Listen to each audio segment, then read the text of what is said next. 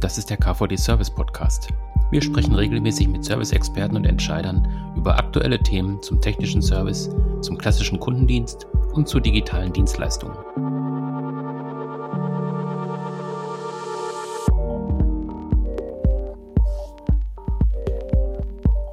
Das ist eine neue Folge des KVD Service Podcast und wir sprechen heute darüber, wie man Kundinnen und Kunden zu Fans machen kann. Also wann ist man Fan von etwas? Was kann es für eine Serviceorganisation bedeuten, Kunden und Kundinnen zu Fans zu machen? Ähm, darüber wollen wir heute sprechen. Da habe ich mir auch einen Gast zu eingeladen. Bei mir ist heute Roman Becker. Er ist Co-Autor des Buches Das Fanprinzip. Hallo Herr Becker, schön, dass Sie da sind. Ja, hallo Herr Braun, ich freue mich. Bin gespannt. Ja, ähm, ähm, ich habe das ähm, Buch auch vorhin noch vor mir gehabt. Ähm, da ist ja auch noch ein Untertitel drauf äh, abgebildet, ähm, wie Sie aus Kunden wirklich Fans machen und wie Sie davon profitieren. Das heißt also, wenn jemand was zum Thema Fans sagen kann, dann sind Sie das wahrscheinlich. Deswegen freut es mich, dass Sie da sind. Und ja, bevor wir ins Thema einsteigen, vielleicht sagen Sie kurz was zu Ihrer Person. Also was machen Sie im täglichen Leben? warum beschäftigen Sie sich mit dem Thema Fans und was ist so das Besondere aus Ihrer Sicht daran? Ja, sehr gerne. Ich bin ähm, einer der geschäftsführenden Gesellschafter der Zweier im Forum-Gruppe, die in Mainz und München ähm, zu Hause ist. Und was ist das, das Besondere und warum beschäftigen wir uns damit? Das Unternehmen ja, dreht sich im Grunde von Anfang an seit ja, über 25 Jahren rund um die Frage, wie können Unternehmen Beziehungen zu Kundinnen und Kunden ähm, wertvoller gestalten. Und dabei sind wir in den Gesprächen mit, mit Geschäftsführern immer wieder an den Punkt gekommen, die, die uns sagen, hey, wir machen so viel, wir haben so viel in Produkt und Leistung investiert, die, die Kunden werden auch messbar immer zufriedener, aber wir können einfach nicht, nicht feststellen, dass sich damit auch der Kundenwert steigert. Und an der Stelle hm, haben wir eingehakt und uns gefragt, Gibt es denn irgendwo Beziehungen, die, die über diese, diese Zufriedenheitswährung, die oft so ein, so ein Stück weit Geld gegen Leistung äh, symbolisiert, äh, gibt es denn Beziehungen, die darüber hinausgehen? Und da sind wir fündig geworden äh, in der, der Beziehung, die wir eben häufig im Sport und in der Kunst finden, nämlich dort, wo Phantom äh, in Erscheinung tritt, wo sich Menschen wie Fans verhalten. Und ähm, dazu gibt es seit ungefähr der, 60, er Jahren des letzten Jahrhunderts, ähm, also seit der Beatlemania, mhm. eine sehr, sehr umfassende Forschung in den Sozialwissenschaften, in der Psychologie, in der Sportwissenschaft. Und unsere Idee war, lass uns doch da mal genauer draufschauen und mal genauer verstehen, was diese Fanbeziehung ausmacht und ähm, können wir möglicherweise daraus Schlüsse ziehen für Beziehungen von Unternehmen zu ihren Kunden und möglicherweise sogar Währungen ableiten, die Kundenwert besser messbar machen und vor allen Dingen können wir Unternehmen dabei unterstützen, fantypische Beziehungen zu ihren Kunden und Kundinnen zu entwickeln.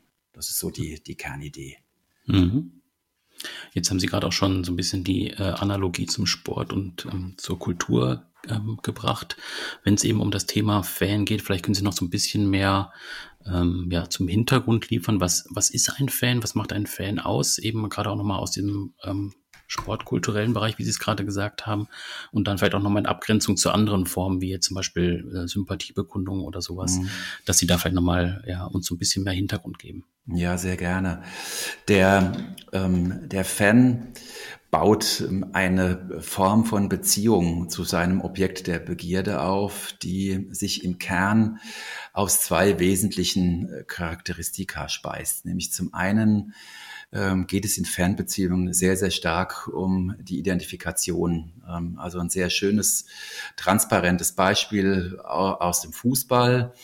Wir sitzen hier in Mainz, hier haben wir ganz viele Fans von Mainz 05 und wenn wir nur 40 Kilometer weiter den Main entlang Richtung Osten fahren, ähm, haben wir auf einmal ganz viele Fans von Eintracht Frankfurt und dort, wo dieses Element der, der regionalen Nähe, des lokalen Bezugs als identifikationsstiftender Faktor wegfällt, also wenn wir irgendwo aus platte Land gehen, wo es eben diese regionale Nähe nicht, nicht gibt, da finden wir auf einmal ganz viele Fans von Bayern München. Warum ist das so? Weil Menschen gerne erfolgreich sind. Und äh, wenn ich Fan von Bayern München bin, ist die Chance, dass ich ähm, hin und wieder mal erfolgreich bin, relativ hoch. Also das ist ein ganz wesentliches Element, was wir in Fernbeziehungen finden. Und das Zweite, mindestens genauso wesentliche, der Fan möchte dieses Identifikationsstiftende, das, was ihn eins zum Fan machte, immer und immer wieder erleben. Das heißt, es geht in Fernbeziehungen ganz stark um die Wiederholung, um das Ritual. Und wer mal im Fußballstadion war, der weiß, dass ungefähr alles, was äh, eine halbe Stunde vorm Spiel bis eine halbe Stunde nach dem Spiel passiert, komplett durchritualisiert ist. Von der Stadionwurst angefangen, über die Art, wie Mannschaftsaufstellungen verkündet werden, die Art, wie Tore gefeiert werden, bis hin zu ja, dem hier in Mainz ja kultivierten Ritual des Humbas also wie feiere ich am Ende die Siege? Ne? Und, und wenn es ähm, ja im Grunde dieses Element der, der Wiederholung und dieses Rituals ins Spiel kommt, dann entsteht etwas, was wir eine gefühlte Einzigartigkeit nennen. Denn es kann ja nun keiner behaupten, dass Mainz oder Frankfurt ähm, erfolgreicher Fußball spielt als Bayern München. Das mhm. heißt, hier haben wir im Grunde eine Beziehung, in der die Leistung nicht mehr zum entscheidenden Faktor wird. Der, der Fan trifft seine Entscheidung eben auf einer anderen Ebene. Und deswegen geht er mit seinem Verein auch bedingungslos in die dritte Liga. Ne? Also wir haben ja hier in der Region oder bundesweit Traditionsvereine, die zweite oder dritte Liga spielen, wo jedes Wochenende 40, 50.000 Zuschauer ins Stadion gehen. Und dann auch hier in Rheinland-Pfalz mit Kaiserslautern, während wir in Mainz in der ersten Liga kaum das Stadion voll bekommen. Mhm. Also das ist im Grunde das, das Wesentliche, was, ähm, was Fanbeziehungen ausmacht und was Fans dann auch, auch so attraktiv macht, nämlich natürlich eine bedingungslose Treue, ein hohes Involvement, eine enorme Weiterempfehlungsbereitschaft. Also im Grunde alles das, was wir früher mit den zufriedenen Kunden in Verbindung gebracht haben, finden wir jetzt heute eben sehr stark in diesen Fanbeziehungen. Ne? Und damit wird es natürlich total spannend zu überlegen, kann ich das auf das Beziehungsmanagement von Unternehmen übertragen? Mhm.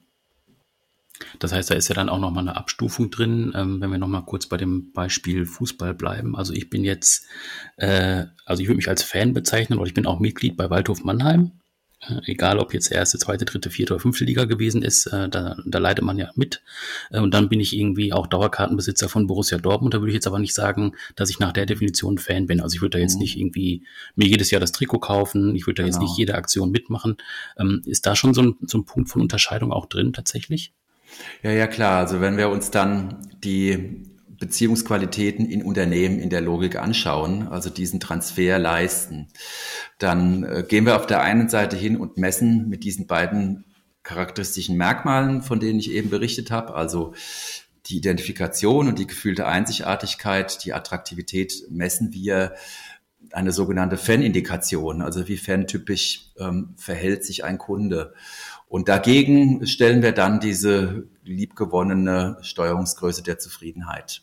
Mhm. Und das ergibt dann ein Portfolio und dem Portfolio sehen wir dann das, was wir als Fan bezeichnen, also einen Kunden, bei dem eben eine maximale Zufriedenheit mit einer maximalen Fan-Indikation einhergeht. Und dann haben wir davon Abstufungen. Das heißt, wir sehen, dass hm, eine große Masse an Kunden, die Unternehmen äh, hoch zufrieden gemacht haben mit sehr viel Aufwand, ähm, sich eben nicht fantypisch verhalten, sondern im Grunde ja entweder wie Sympathisanten, das ist das, was Sie eben im Grunde in Bezug auf, auf äh, Ihre Dauerkarte bei Borussia Dortmund beschrieben haben. Und das kann so weit gehen, dass sich dann ein Kunde, obwohl er maximal zufrieden ist, eben genauso illoyal verhält wie ein unzufriedener Kunde. Und dann sprechen wir von Söldnertum. Mhm. Äh, das heißt, das sind Kundengruppen, die wir in der Zufriedenheit überhaupt nicht unterscheiden können. Die Fans, die Sympathisanten und die Söldner, die sich aber trotzdem in erheblichem Maße in ihrem Kundenwert unterscheiden, weil diese ganzen positiven Eigenschaften, von denen wir eben gesprochen haben, sich eben dann tatsächlich nur bei den Fans finden. Ja, und diese entscheidende Abstufung dann zum Sympathisant ist, dass der Sympathisant oft, naja, so ein still, stillschweigender Genießer ist. Aber der, der entscheidende Wert des Fans geht ja im Grunde dann auch davon aus, dass er eben aktiv für das Unternehmen arbeitet als, ja, als Promotor, als Botschafter und damit im Grunde ja fast den Vertrieb überflüssig macht. Ne? Mhm. Und das ist natürlich im Grunde für Unternehmen ein, ein wahnsinniger Wachstumsbooster. Ja. Ja, vielleicht können wir da noch mal ein bisschen tiefer einsteigen. Ähm, wenn Sie jetzt vom Wert des Fan-Kunden sprechen, ähm, Sie haben schon von Loyalität gesprochen, von Treue. Ähm, wie kann man den Fan tatsächlich dann auch nutzen? Also Sie haben gerade schon gesagt, macht den Vertrieb überflüssig. Ähm, wie funktioniert das genau? Also wie kann ein Unternehmen tatsächlich auch von diesem Fan dann profitieren?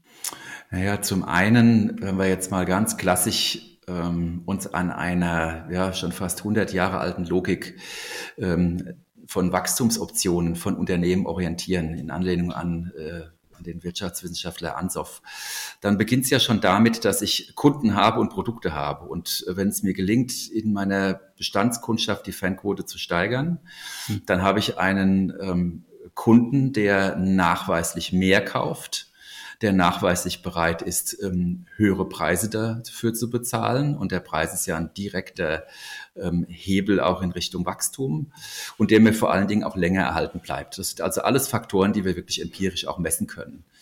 Und dann haben wir natürlich diese Stoßrichtungen beispielsweise ähm, in bestehenden Märkten zu wachsen, indem wir neue Kunden gewinnen. Und hier können wir natürlich diese enorme Weiterempfehlungsbereitschaft von Fankunden für uns nutzen. Und der Fan ist deshalb so wertvoll als Botschafter, weil er natürlich auf der einen Seite hochgradig glaubwürdig ist. Er hat ja im Grunde erstmal kein wirtschaftliches Interesse, wenn er für ein Unternehmen spricht. Und mhm. gleichzeitig wissen wir, dass der Fan auch Experte ist. Das heißt, er kennt sich sehr, sehr gut mit den Produkten und Leistungen des Unternehmens aus, von dem er Fan ist.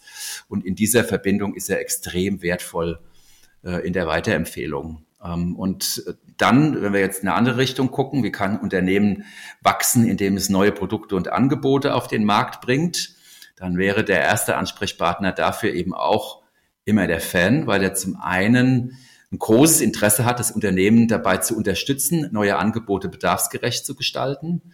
Ähm, das heißt, äh, wenn wir über dieses Thema Crowdsourcing oder Co Cooperation heute reden, Collaboration, dann ist der Fan dafür einfach der perfekte, der perfekte Katalysator. Ja. Und last but not least, wer ist der, der Innovator, wenn wir über solche Diffusionsprozesse reden, der das Produkt als erster kauft? Natürlich im Grunde auch der Fan. Ne? Das heißt, das ist der, der dann drei Stunden vor dem Apple Store steht, wenn das neue iPhone auf den Markt kommt, damit er wirklich der Erste ist, der das auch dann äh, besitzt. Also da kann man ganz, ganz viele verschiedene Richtungen eben mit diesem enormen Wert der Fankunden auch spielen und damit eben Wachstum in Bewegung äh, bekommen als Unternehmen. Mhm. Ähm, wenn ich jetzt tatsächlich das auch äh, als Serviceorganisation oder als Unternehmen umsetzen möchte, also wie kann ich das operationalisierbar machen? Also Sie sprechen da ja auch von der Ökonomie des Fanprinzips. Genau.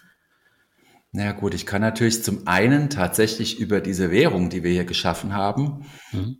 if you don't measure it, you, if you don't measure it, you can't manage it, können wir natürlich erstmal tatsächlich den Status quo bestimmen. Im Sinne von, wie hoch ist denn deine Fanquote heute? Und wenn wir jetzt über Serviceorganisationen reden und die Frage, wie kann ich als Serviceorganisation meinen Beitrag zum Unternehmenserfolg letztendlich auch dokumentieren, dann gibt es eine ganz, ganz spannende Erkenntnis, nämlich wenn ich Kunden direkt nach einem Servicekontakt befrage, über so eine Nachkontaktbefragung, mhm. dann sehen wir, dass dort, wo es einer Serviceorganisation gelingt, einen Kunden aus einem Kontakt, und zwar interessanterweise egal über welchen Kanal, also völlig egal, ob das ein, ein, ein persönlicher Kontakt war, ob das ein telefonischer Kontakt war oder ob das sogar ein digitaler Kanal war, über den dieser Kontakt stattgefunden hat. Immer dann, wenn der Kunde aus diesem Kontakt rausgeht und sagt, das war heute für mich in der Schulnotenlogik eine Eins, dann mhm. explodiert die Fanquote. Ja, dann äh, haben wir also hier einen ganz, ganz starken emotionalisierenden Effekt auf die Kundenbeziehung. Und das können wir natürlich eben über dieses Instrument der Nachkontaktbefragung auch sichtbar machen und damit einen wesentlichen ja, Beitrag dazu leisten, dass Serviceorganisationen ihren äh, Beitrag zum Unternehmenserfolg auch sichtbar machen. Ne, das ist die eine Seite der Medaille. Die andere ist, dass wir über diesen Ansatz natürlich tiefer reinschauen können äh, und schauen können, hey, wo sind denn die konkreten Hebel in dem Servicekontakt, die sich entsprechend emotionalisierend auswirken. Wo steht da das Unternehmen und wo kann ich hier ansetzen, um eben meinen Beitrag weiter zu steigern? Und umgekehrt, wo investieren wir möglicherweise heute in Themen, die sich am Ende überhaupt nicht ähm, auf die, die Emotionalisierung auswirken. Ne? So ein ganz, ganz, ganz griffiges Beispiel aus einem Projekt äh, für eine sehr renommierte Direktbank. Die hatten ein ähm, Schulungskonzept, ähm, das relevant war für die Bewertung der Gespräche. Und da war beispielsweise hinterlegt, du musst den Kunden in dem Gespräch dreimal mit dem Namen ansprechen. Und die, mhm. Die Call Agents, die hatten da schon ein Störgefühl, weil sie gemerkt haben, hey, das lenkt mich eher ab von dem, was der, der Kunde wirklich will. Und, äh, mhm. und äh, die haben das dann manchmal so gelöst, dass sie gesagt haben am Anfang des Gesprächs, ach, Herr Becker, Herr Becker, Herr Becker, wie schön, dass Sie mal wieder anrufen. Ne? Und damit war das abgearbeitet und wir konnten dann über diese Nachkontaktbefragung eben immer und immer wieder zeigen, dass das der irrelevanteste Aspekt ist für die Wirkung auf die Emotionalisierung. Ja? Oder Sie können darüber zeigen, was für eine Relevanz hat wirklich Erreichbarkeit. Äh, und wir konnten darüber sehr, sehr häufig zeigen, dass die Unternehmen in der, in der Erreichbarkeit, in der Overperformance sind. Dass also im Grunde dieser klassische Hygienefaktor, ne, der natürlich häufig, wenn es nicht funktioniert, so eine, so eine schreiende Minderheit auch auf, aufs Tablett bringt, äh, mhm. dass die Unternehmen darüber ähm, das Leistungsniveau über das Level gehoben haben, was im Grunde wirklich notwendig ist, um äh, diesen Hygienefaktor ausreichend zu bedienen. Und dann haben wir das mal hochgerechnet. Was heißt das jetzt in Personaleinsatzzeit etc.? Und da kommen wir ganz schnell auf bei so einer großen Serviceorganisation wie so einer Direktbank auf Millionenbeträge. Und das heißt, sie können ähm, mit diesem Instrument A, ihren Erfolgsbeitrag ähm, sichtbarer machen, gleichzeitig aber auch ihre Effizienz steigern, indem sie eben gezielt sichtbar machen, wo muss ich ansetzen, um Emotionen, um emotionale Bindung im Servicekontakt zu steigern, aber auch was kann ich, was muss ich lassen, damit am Ende mein äh, Kostenbeitrag so klein ist wie irgendwie nötig. Ja, ähm, jetzt haben Sie gerade auch schon von Instrument gesprochen. Ähm, vielleicht können wir noch mal mehr in die Praxis reingehen, tatsächlich auch uns Instrumente angucken. Ähm, wenn ich mich jetzt auf den Weg begebe, eben tatsächlich Kunden auch zu Fans zu machen, wie positioniere ich mich da als Unternehmen? Also das geht ja nicht von heute auf morgen oder ich kann jetzt einfach sagen, äh, ich mache jetzt diese eine Maßnahme und jetzt habe ich ja. dann ganz viele Fans. Das ist ja deutlich mehr. Ja. Ja, genau. Also wenn man jetzt die, die Idee, die hinter dieser Fan-Metaphorik steht, mhm. nämlich was macht Fans aus, die Identifikation und die gefühlte Einzigartigkeit. Dann ähm, ist der eine Aspekt, die Identifikation übersetzt auf die Welt der Unternehmen und der Kundenbeziehungen. Ich muss verstehen, wofür ich stehe. Mhm als Unternehmen und was letztendlich dann diese identifikationsstiftenden Merkmale sind. Also ein sehr plastisches Beispiel, äh, mit der wir an der Stelle immer arbeiten, damit das Thema verständlich wird, ist ähm, ein ähm, sehr renommierter Lebensmitteldiscounter, nämlich Aldi, äh, für den wir diese Logik äh, sehr systematisch auch, auch erarbeitet haben. Ähm, und ich brauche also die, die, Perspektive des Kunden. Ich muss verstehen, was ist dem Kunden wirklich wichtig, und zwar im Hinblick auf seine Fanindikation und ich muss verstehen, wird an dem Punkt auch eine Passung erlebt. Und hier ähm, sehen wir zum Beispiel bei Aldi, die, die eine exorbitant hohe Fanquote haben, die ungefähr doppelt so hoch ist wie der Branchendurchschnitt im Lebensmittelhandel, dass der, der wesentliche ähm, Trigger hinter der emotionalen Bindung für den Kunden ist das Erlebnis von schnell. Mhm. Und wenn man dann tiefer reinschaut ähm, über, über qualitative Instrumente, dann ähm, ist die Botschaft dahinter, dass ähm, es in Deutschland einfach viele Menschen gibt, für die der Lebensmittelkauf ein notwendiges Übel ist. Und wenn mir etwas eher lästig mhm. ist, dann möchte ich dafür so wenig wie möglich Ressourcen aufwenden wie irgendwie möglich. Ähm, und dann geht es natürlich um billig. Das ist ja eine Facette, die Aldi eben auch bedient. Aber es geht besonders um das Thema schnell. Mhm. Das heißt, der Kunde möchte diesen lästigen Lebensmittelkauf so schnell wie möglich erledigen. Das heißt, als erstes müssen Unternehmen ein sehr klares und verständliches Bild davon haben, was ist mein schnell. Ja.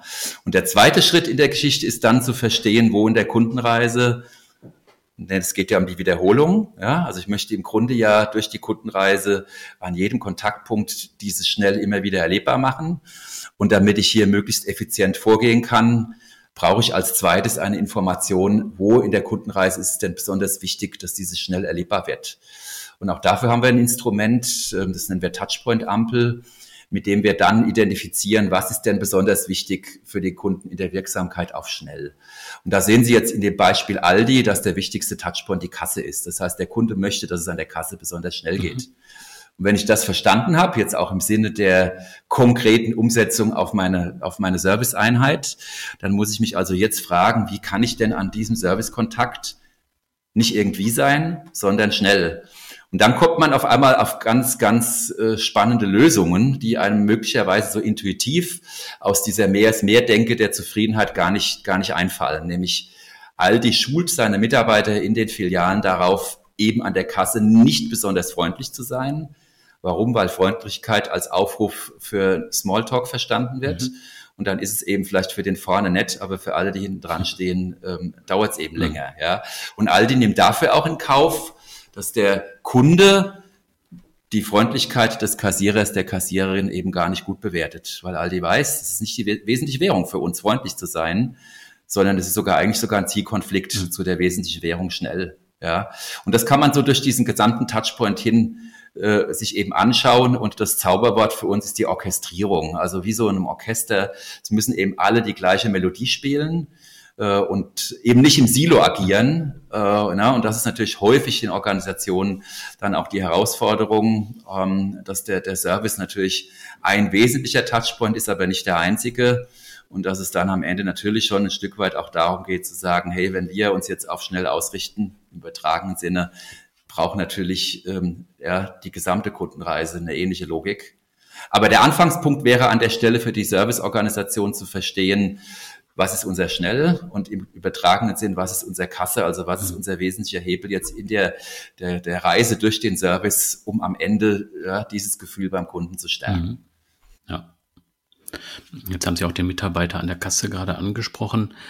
Ähm, welche Aufgabe hat dann der Mitarbeiter selber auch oder wie muss ich ihn auch tatsächlich vorbereiten? Also es könnte jetzt erstmal sein Anspruch sein, dass er selber ja freundlich agieren möchte. Ähm, er muss das ja auch verstehen und er muss ja im Prinzip wahrscheinlich auch einfach Fan des Unternehmens sein, um das vermitteln zu können. Ja, genau richtig. Also eine ganz wesentliche Facette dieser Geschichte Phenomics und Fanprinzip ist, dass wir in diese Orchestrierung kommen. Und in der Orchestrierung spielt natürlich der Mensch, der Mitarbeiter eine ganz, ganz wesentliche Rolle.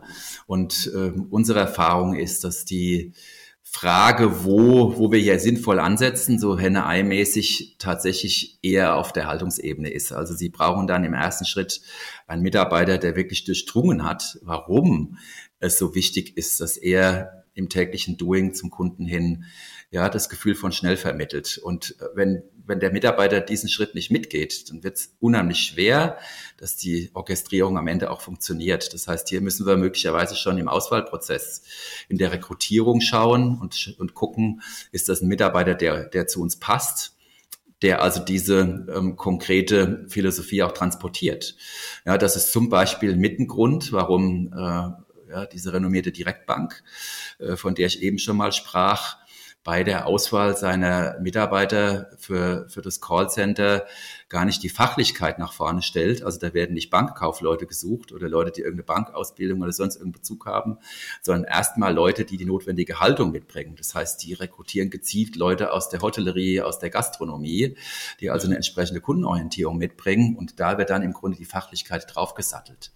Das heißt, es ist hier tatsächlich auch schon eine wesentliche Frage in der Rekrutierung, die richtigen Mitarbeiter zu finden, die so eine Philosophie auch mittragen und dann natürlich auch ein erheblicher ähm, Aufwand in der ja, Personalentwicklung und damit letztendlich natürlich auch in der Führungskräfteentwicklung. Denn wer ist der Star für den Mitarbeiter? im übertragenen Sinn natürlich die Führungskraft. Ne?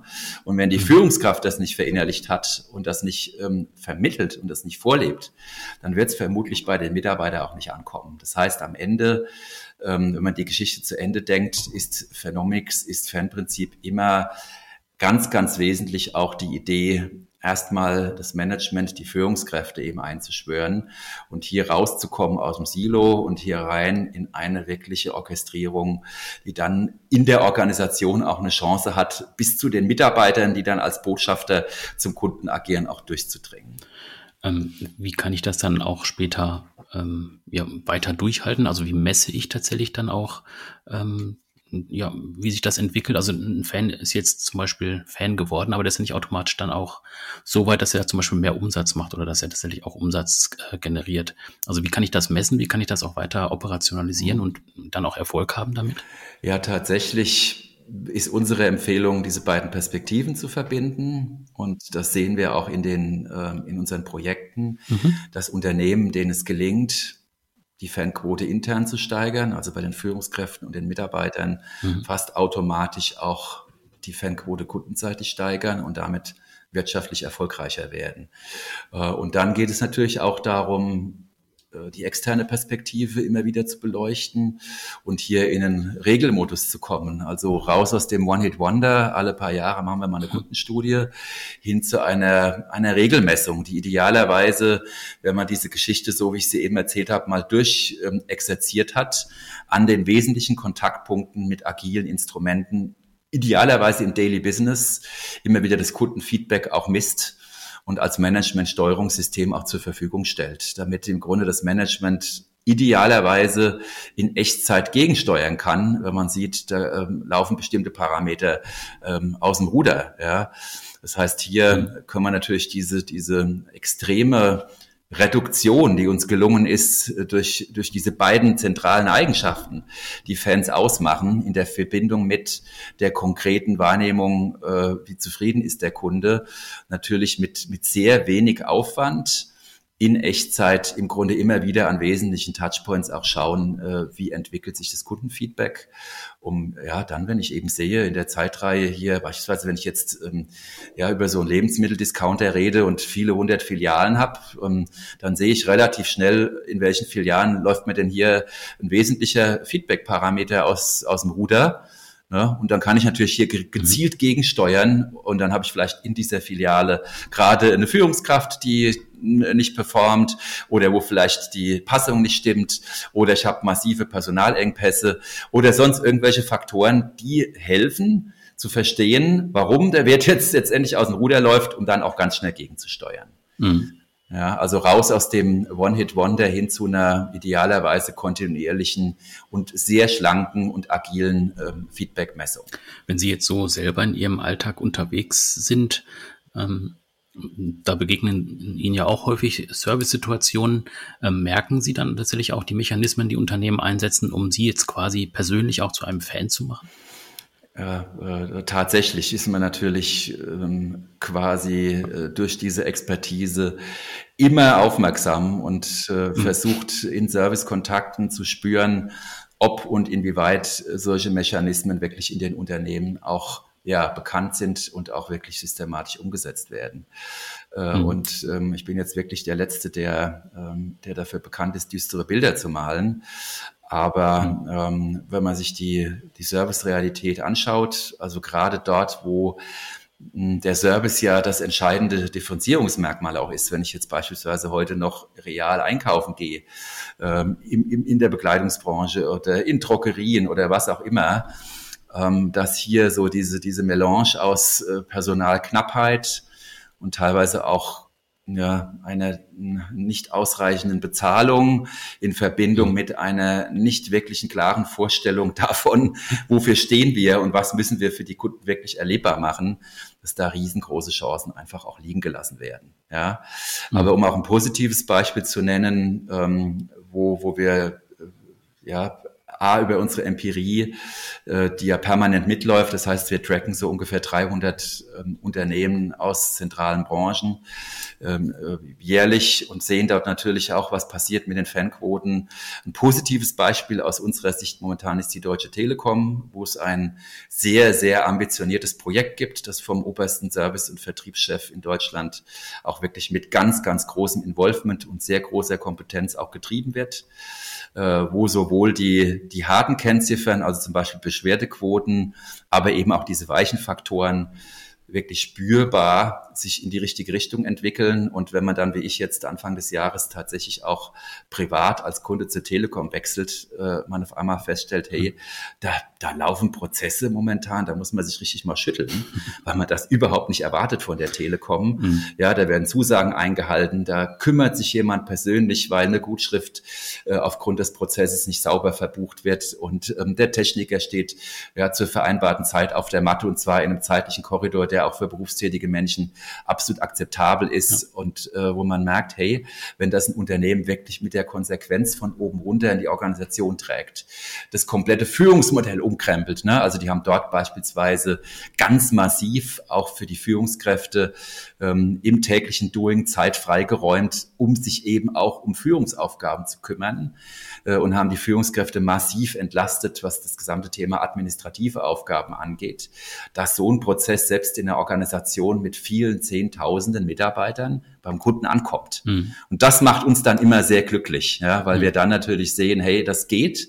Und wenn ich das wirklich ähm, konsequent von oben runter in eine Organisation trage, kommt es auch beim Kunden an und macht mich auch wirtschaftlich erfolgreicher. Mhm. Ja, ich habe auch das Gefühl, dass da ähm, so das Reduzieren von Distanz auch ein wichtiger Faktor ist. Also ich merke das immer, dass man, ja. also man ist jetzt gefühlt näher dran an der Telekom, auch an den Mitarbeitenden. Also man, es ist so eine persönlichere Ebene. Und das, das ja. beobachtet man ja auch jetzt bei, ja, bei Künstlern oder so, dass sie auch äh, auf einmal irgendwie auf sozialen Kanälen direkt antworten, also wo der, wo dann der Kunde oder der Fan sagt irgendwie, wow, das ist ja super. Also es ist ja. auch eine andere emotionale Bindung, die dadurch entsteht. Ja, absolut. Also das ist eine ganz, ganz wesentliche äh, Facette, nämlich diese, diese Wiederholung. Mhm. Ne? Also gerade in einem äh, Geschäftsbereich jetzt äh, Telekom, also keine Ahnung, Festnetzversorgung, ähm, Internetversorgung etc., wo ja nicht ein massives Involvement des Kunden, Kunden dahinter steht. Mhm. Der will einfach nur, dass es funktioniert. Ja. Ne? Der will das die, die Convenience, mhm. der will die Entlastung. Und ähm, da ist Nähe ein ganz, ganz entscheidender Faktor. Ja? Mhm. Und da gibt's diese, auch wenn wir das im Grunde ja gar nicht so in den Vordergrund stellen, da gibt's diese Wow-Momente, ne? wo, wo man im Grunde aus seiner langjährigen Erfahrung heraus auf einmal eine, wie ich es jetzt auch hatte, eine Mitarbeiterin erlebt, die sagt, Herr Becker, ich habe gesehen, Ihre Gutschrift ist ja nicht sauber verbucht. Ähm, wir machen das folgendermaßen und übrigens der Servicetechniker ist auch informiert und, und das funktioniert dann. Mhm. Das ist natürlich ein Momentum, was ähm, eine Kundenbeziehung, so wie ich das eben beschrieben mhm. habe, massiv emotionalisiert. Ja. Und äh, da ist natürlich dann tatsächlich die Schulnote die Eins. Ne? Mhm. Also in dem Moment sage ich natürlich Eins. Und mhm. dann wird auf einmal aus einer Kundenbeziehung, die dahin gedümpelt ist, irgendwo im Söldnertum, weil wie macht man heute äh, Verträge in dem Bereich, mhm. ne? vielleicht auf einmal in Richtung Fan wandert und dann äh, mit diesen ganzen positiven Eigenschaften einhergeht, über die wir gesprochen haben. Mhm. Ja, und Sie merken wahrscheinlich schon, ich bin selber schon Fan geworden dieses Fanprinzips. Ja. Und wer sich weiter informieren möchte, kann sich gerne einmal auf die Seite fan-prinzip.de begeben. Da gibt es weitere Infos zu der Idee und auch zu dem Buch, ähm, was dazu erschienen ist, wo Herr Becker ja Co-Autor ist, über das wir auch schon gesprochen haben. Die Links packen wir aber auch nochmal in die Shownotes, sodass Sie sich da in Ruhe nochmal umschauen können. Sonst wenden Sie sich auch gerne mal an den KVD KVD ist natürlich auch prädestiniert für das Thema Service-Fan. Melden Sie sich gerne bei uns und sonst hören wir uns demnächst zur neuen Folge. Bis dann. Tschüss.